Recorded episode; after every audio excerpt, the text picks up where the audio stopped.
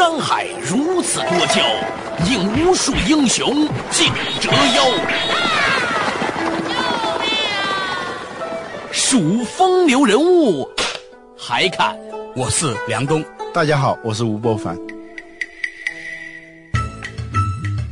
照妖镜照不出的财经真相，翻斗云到不了的财富天地，一切尽在两个男人孕育五年，梁东吴伯凡帮你坐着打通经济生活任督二脉，东吴相对论。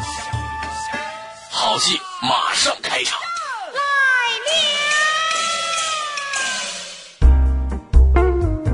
坐着打通经济生活任督二脉，大家好，欢迎收听今天的东吴相对论，我是梁东，对面的依然是二十一世纪商业评论主编吴伯凡，伯凡你好，大家好，哎，伯凡啊，较早之前呢，我们探讨一个话题啊，讲到这个中国如果要搞这个产业转型，提高就业率的话，想来想去，肯定是要发展现代型的服务业，是吧？不过呢，很有意思。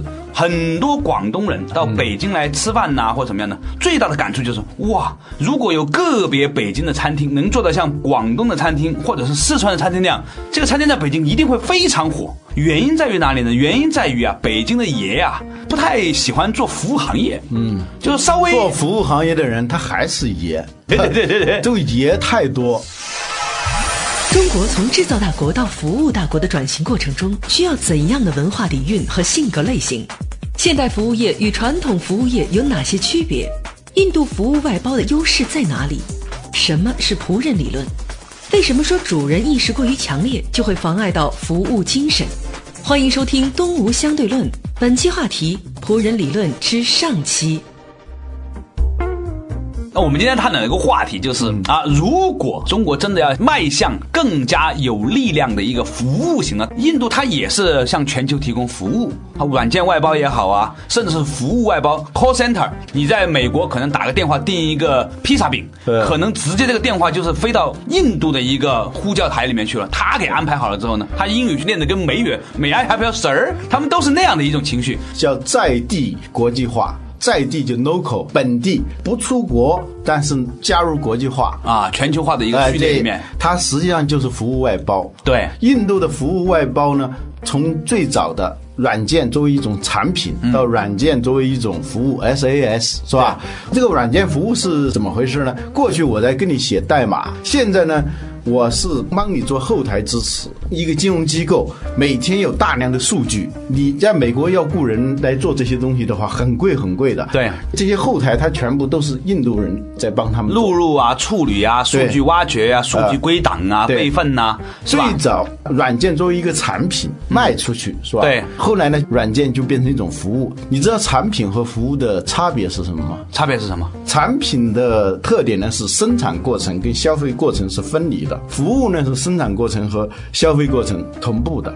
哦，对对对，你去摁脚是吧？你不能说他把摁脚这个手卖给你，你必须要把脚伸出去，他把他的手捏到你的脚上，对，这个过程才能完成。你买东西可以托人给你代买，你理发就不能说把你头割下来让让别人去理发去，是吧？对对对对对。所以呢，这个产品业和服务业呢是有差别的。赶紧入正题，免得每次前戏时间过长。话说呢，中国呢要提升整个国际产业竞争力，要解决就业嘛，对不对？中国有那么多高素质的人口劳动力，是吧？我们要提。提升当然就要有服务业了，但是任何一个行业的兴起都需要有一个有一种相关的文化作为支撑。嗯，所以今天我们要谈到底中国需要什么样的文化氛围才能够。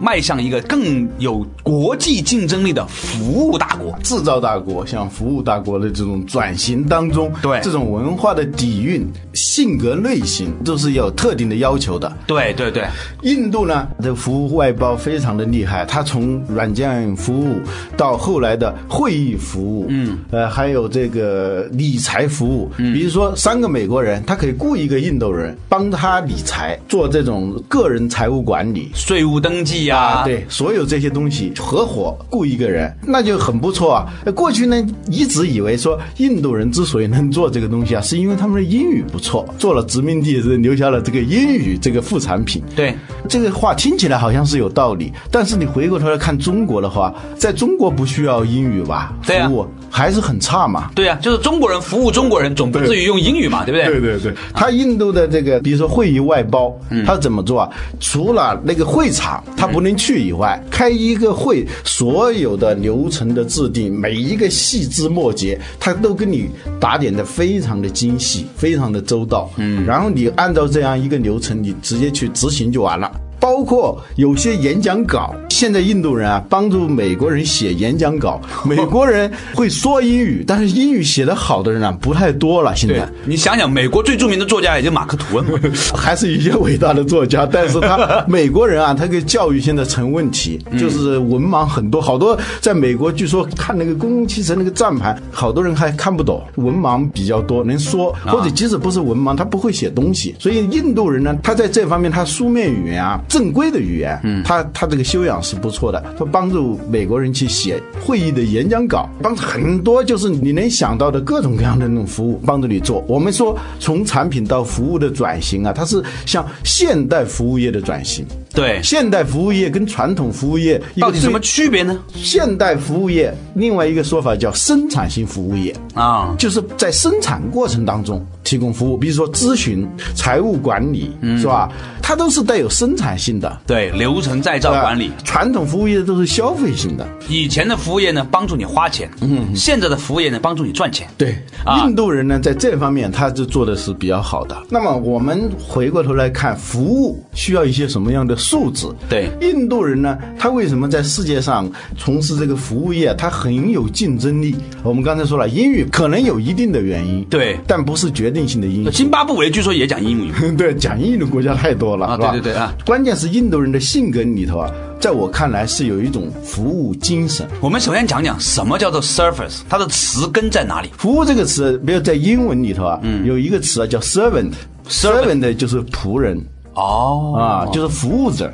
把它译成汉语的时候就叫仆人了。对仆人这个词，我们就可以叫一个人叫服务员，对他还能接受。对你叫他叫仆人，那就不行了。但是你说为人民服务是吧？做人民的公仆也没有什么丢脸吗？对对对咱们党不也这么说吗？对对对对，其实做仆人不是什么丢脸的事情，问题就在于这个几十年来，这个文化逐渐的形成了一种对仆人这种角色啊，有一种排斥、看不起。关键是现在吧，是我们就是说用仆人的人不觉得，啊也不觉得看不起的啊对是仆人自己看不起自己。对对对，这个是一个问题，是吧？对所以大家都不愿意做奶妈呀，不愿意做服务员。据说现在好的家庭的这个服务员啊，月嫂啊什么的，嗯很贵啊。我们住那个小区，月嫂他们跳来跳去互相比价，最高的八千块钱一个月，疯了吧？两个双职工打工加在一起还不如一月少呢。关键是什么？比如说做家政服务的，是吧？我们把它叫保姆，本身这个词就有点问题，是吧？对他自己听起来也不舒服。对由于他对自己的身份本身就是不认同的。对假如说他不是由于经济状况的话，他肯定不会做这个职业。对或者说他有了钱的话，他雇一个保姆的话。他也看不起保姆，对所以有些保姆啊，他自己不认同自己这个身份，他不会敬业嘛，他不尊敬这个职业嘛，对。因为他觉得这本身就是缺乏自尊的表现，嗯，所以呢，他会产生一些很怪诞的，甚至是超出了道德和法律底线的一些事情。对。也有这样的事情发生了，虽然不普遍，霸王型保姆很多。对。啊，说保姆干着干着成主人了，是吧？对，在某种程度上来说，我们观察到一种现象，嗯，就在过去的五六十年来哈，嗯，整个中华大地呢，平等民主这个平等意识是非常普遍，非常普遍的哈。啊那这个没有问题，我觉得这是对的。对但是呢，从人民另外一个当家做主，人都是主人，对，每个人都是主人，都是没有问题的。唯一的问题呢，就是这服务的整个的水准下降。嗯，实际上是一种那个不该有的那种主人意识。就是你本来在某些地方，作为在法律上、在道德上，你都可以有主在人权上啊是平等的对，但是角色不一样。对我为人人，人人为我嘛，嗯嗯对吧？对其实谁又不是服务别人的人呢？，所以那个这种主人意识过分强的时候啊，他就会妨碍这种服务精神。当一个人啊，比如说他在餐厅里头服务的时候，如果顾客稍微提一点在他看来过分的要求，他就会很不高兴，甚至会产生冲突。是吧？那郎咸平有一回在演讲里头讲说，中国的这些饭餐厅啊，他很害怕进，门口站着几个迎宾小姐啊，他走到那门口的时候，突然一下欢迎光临，就就吓他一大跳。啊，而且是齐声大喊。对对，他刚开始觉得很奇怪，怎么到哪儿都是要受一次惊吓，是吧？啊后来在想，是因为他们对自己的这个职业啊不是太认同，所以他们是一种很机械的方式在说出这句话来。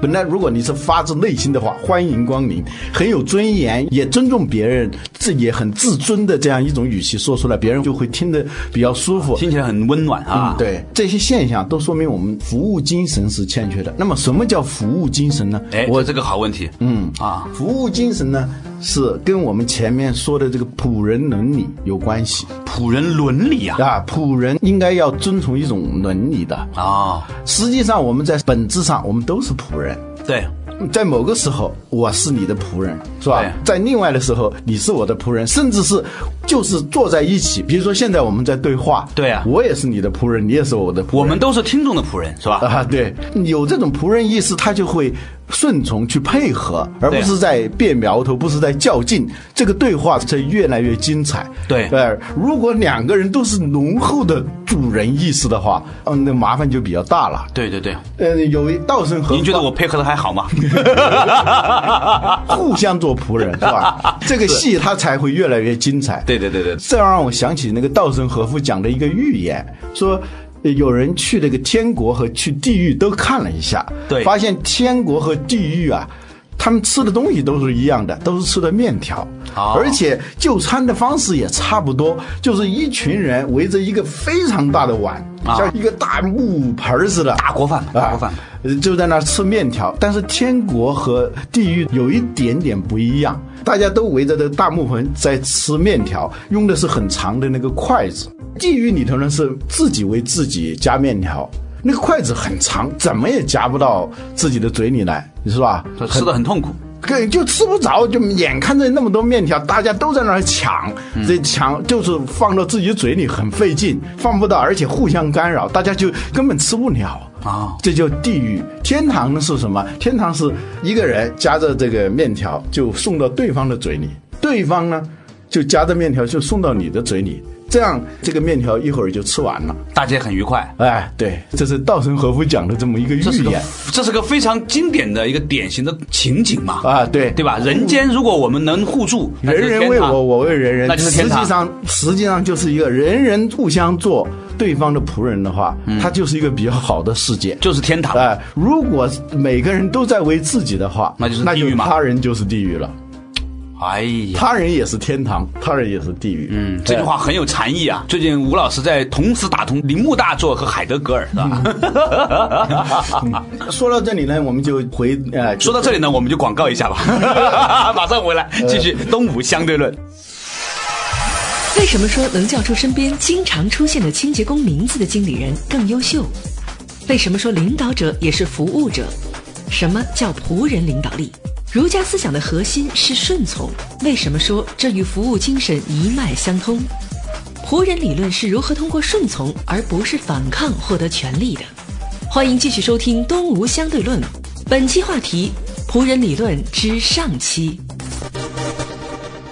梁东吴不凡帮你坐着打通经济生活任督二脉，东吴相对论。你想了解东吴相对论的最新动态吗？你想和主持人梁东吴伯凡进行交流吗？或者你对我们的节目有什么好的建议？都请登录东吴相对论的官方博客。blog.sina.com.cn/slash 东吴 talk show 如果你错过了播出时间，还可以登录二十一世纪经济报道网站 www.twenty-one cbh.com 进行在线收听。在线收听。作者打通经济生活任督二脉，大家好，欢迎继续回来到东吴相对论。对面的是二十一世纪商业评论主编吴伯凡，伯凡你好。大家好，刚才呢和伯凡呢聊到一个话题，就讲到什么是天堂，什么是地狱。当人人为我，我为人人的时候呢，那那就是天堂；当人人为自己的时候呢，那就是地狱，对不对？嗯。那这个跟仆人精神是怎么样进行勾连呢？人人都想当爷的时候，嗯，那就是地狱；人人自愿做别人的仆人的时候，那就是天堂。啊，说到这个地方，我给你分享一下我这次在不丹的最深刻的体会。嗯，我在不丹呢、爬一个山峰，爬山的过程当中呢，看到了很多的垃圾桶，每一个垃圾桶上面都有那么几个字儿，英文字母。我觉得这是这一次我在不丹最深刻的这种体会。它上面写着 “use me”，嗯，用我，嗯，请你使用我，这是宗教的语言。哇，太深刻了。嗯，说到这里呢，我就想起有一本书啊，就叫《仆人领导学》，这是一个美国人写的。这本书里提到有一场考试，对是为经理人做的一场考试。嗯，最后有一道题啊是很怪的，它是你知道每天替我们学校打扫清洁的那位女士叫什么名字吗？这个作者呢，他说，我想这是开玩笑的。他没法答，他天天看见那个女清洁工啊，嗯，但是他不知道她的名字，他也不认为他需要需要知道她的名字。交卷之后，他问老师说：“最后那道题算分吗？”嗯，老师说：“当然算。”而且那个老师告诉他，这里头有几个人答出来了，你看看这几个人，他们是不是比你优秀？啊，果然是能够答对这道题的人啊，平时就是在班里头特别的能够为别人服务，非常有亲和力的。嗯，告诉你一个什么意思？如果你在你的头脑当中，你不去尊重一种看似很低贱的一种职业的话，你不可能做一个好的领导者的。哦，这本书里头还讲到一个故事，这个故事呢是一个叫赫尔曼·黑塞的人写的，他是一九四六年诺贝尔文学奖得主。嗯，他最有名的作品叫《荒原狼》，但是他还有一部作品叫《东方之旅》，那里头写到了一个故事。嗯，话说一个旅行团啊，跟你们差不多是吧？跟你们做一个旅行团，他们要到东方去旅行，这里头呢有一个相当于仆人的人，每天就跟他们做各种各样的服务工作。旅途上要解决的很多问题，发现哎，这个人早已经跟他们想到了，而且已经做好了，所以这个旅行呢就非常的顺利。突然有一天呢，这个人不见了。大家这才意识到，这个旅行根本没法进行。哦后来就散伙了，就回去了。若干年以后，参加旅行团的一个人啊，嗯，在一个修道院里，很偶然的就碰到了这个人。原来这个人是一个欧洲非常著名的修道院里头的院长。哦，这个故事说明一个什么道理呢？就领导者在某种程度上，他是一个服务者，是一个仆人 （servant leadership）。这个在英文里头叫仆人领导力，是吧？哦呃，在一个好的公司里头，你总能发现这样的人，发现他好多事情他都事先想到了，他在一个不被人注意的地方，在默默的做一些事情。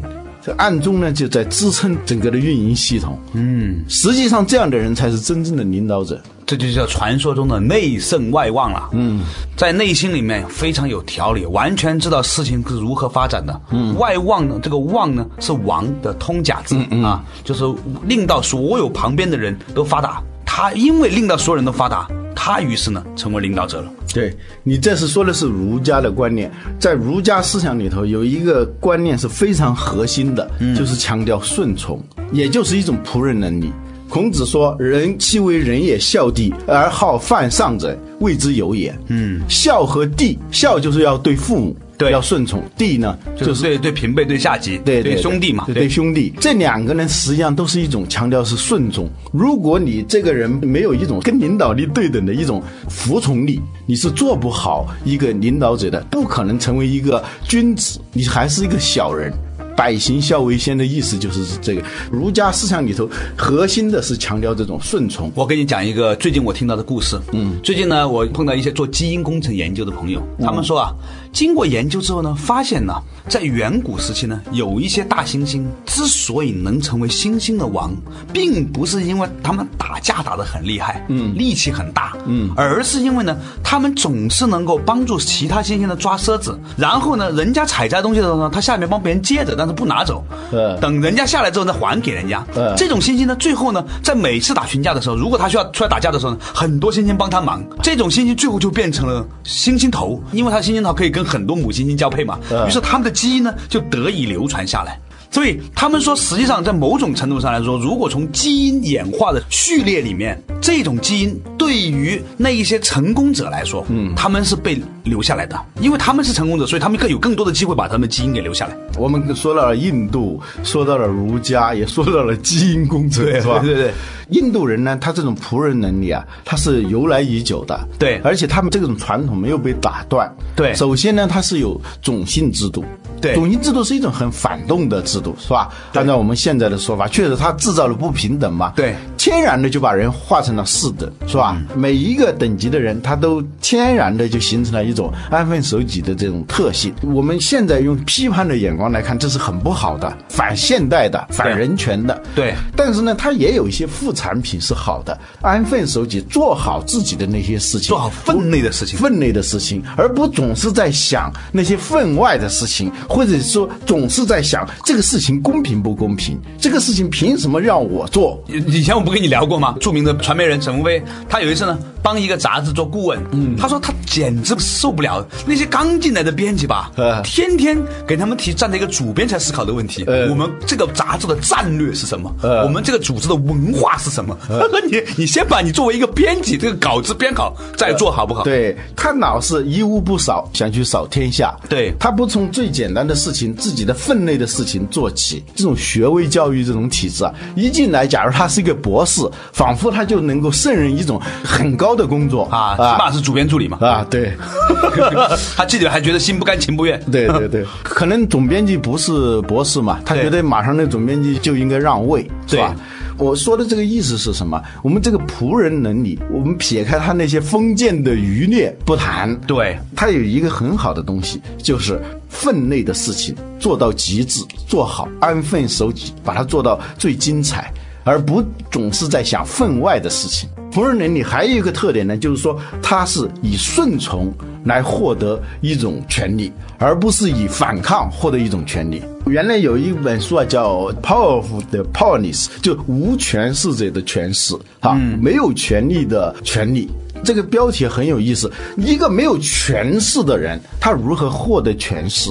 实际上这里头就隐含着仆人能力。如果你把你的分内的事情做好，以服从、以顺从去满足别人的需要，你以优秀的这种执行力啊。来完成你的工作的话，实际上你会反过来，黑格尔说的叫主奴关系的颠倒，就本来是你在伺候人，结果后来你发现不是那个仆人离不开主人，是主人离不开仆人了。对。你能够做到这一点，比如说一个企业跟顾客的关系，本来是你提供服务，是吧？对他应该是主人啊你是仆人。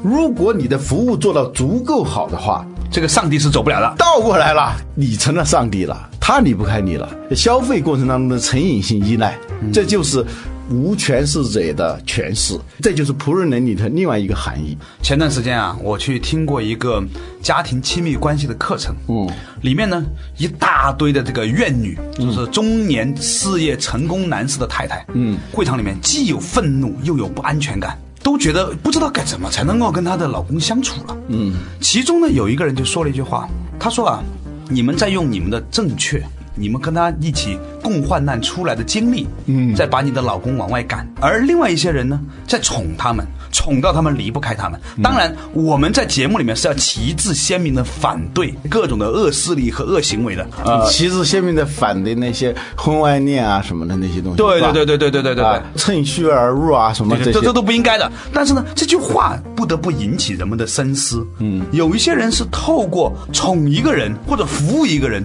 依顺一个人，而达到了某种的影响力和权利。啊对但是呢，亲密课程啊，提醒了很多的这些正直太太们，呃告诉他们你们要转换角色，像爱儿子一样的爱你的老公。这个时候，你老公才不会真正的溜走。他就对你形成了一种成瘾性依赖嘛。对。而不是说你天天在用这个老板的面孔，老公又认为自己是老板，你也认为自己是老板，这就是地狱了吗？对对对对对对对，的 道理上来说这个。仆人伦理不是让你去去没有尊严的去伺候人，而是说每一个人都是主人的这个前提下，我们每一个人都要有一种仆人能力，想到你是一个服务者啊有服务精神的呃人和企业，他才能最大限度的吸引消费者，锁定消费者，才能建立一个强大的稳定的品牌。在圣经故事里头啊啊，耶稣在给他的门徒洗脚，然后别人看见了，说这有点不成体统。耶稣就说了一句话，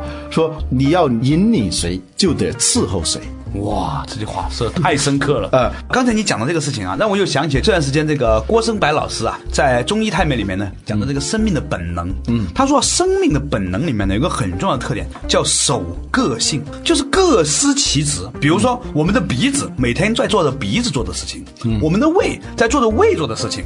嗯，每一个生命的局部都在按照它本来应该做的事情去做。于是呢，这个生命才能够运转。良好才能够生生不息。如果局部的东西它不能够守个性了，比如说一颗牙齿不再做牙齿的事情，非要去做耳朵的事情的时候，这个牙齿也完蛋了，耳朵也完蛋了。儒家思想的本质就是把人呐、视为整个系统的一部分。这个好像跟我的地盘听我的，我能这种观念不太一致哈。嗯。但是你认真想想，现在互联网时代是不是一个社区时代？我们在单位里面，我们在我们的行业协会里面，甚至在贴吧里面，是吧？我们的博客里面，都是在形成这样的一种社区关系。我前段时间呢碰见一个僧人，他告诉我说，绝大部分的人之所以不幸福、不快乐的最重要的原因是，他们不认同自我的角色。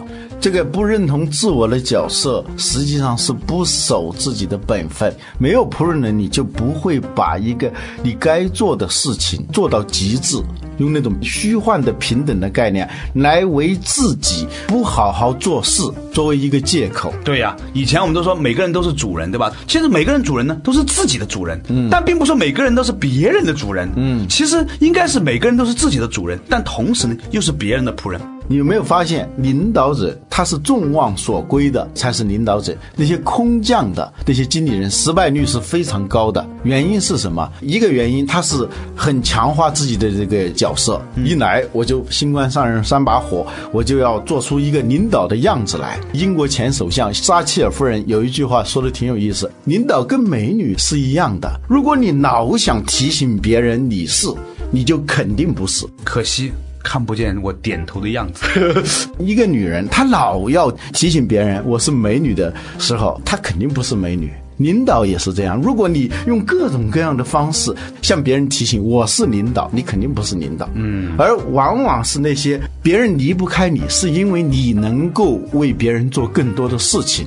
对别人在依赖你，这才是领导。所以呢，在中国这个乾坤二道里面，这个自强不息啊，是对自己的要求；嗯，厚德载物呢，是你对别人的要求。当你能够把这一点点做好的时候呢，实际上我认为，基本上在这个世界上没有什么做不到的事情。所以呢，我们今天的话题呢，是从如何提升整个中国的服务水准，国家经济转型嘛。那你要提升服务水准呢，就要提倡一种服务的文化和服务的精神，对不对？嗯，东吴相对论，服务精神和仆人伦理。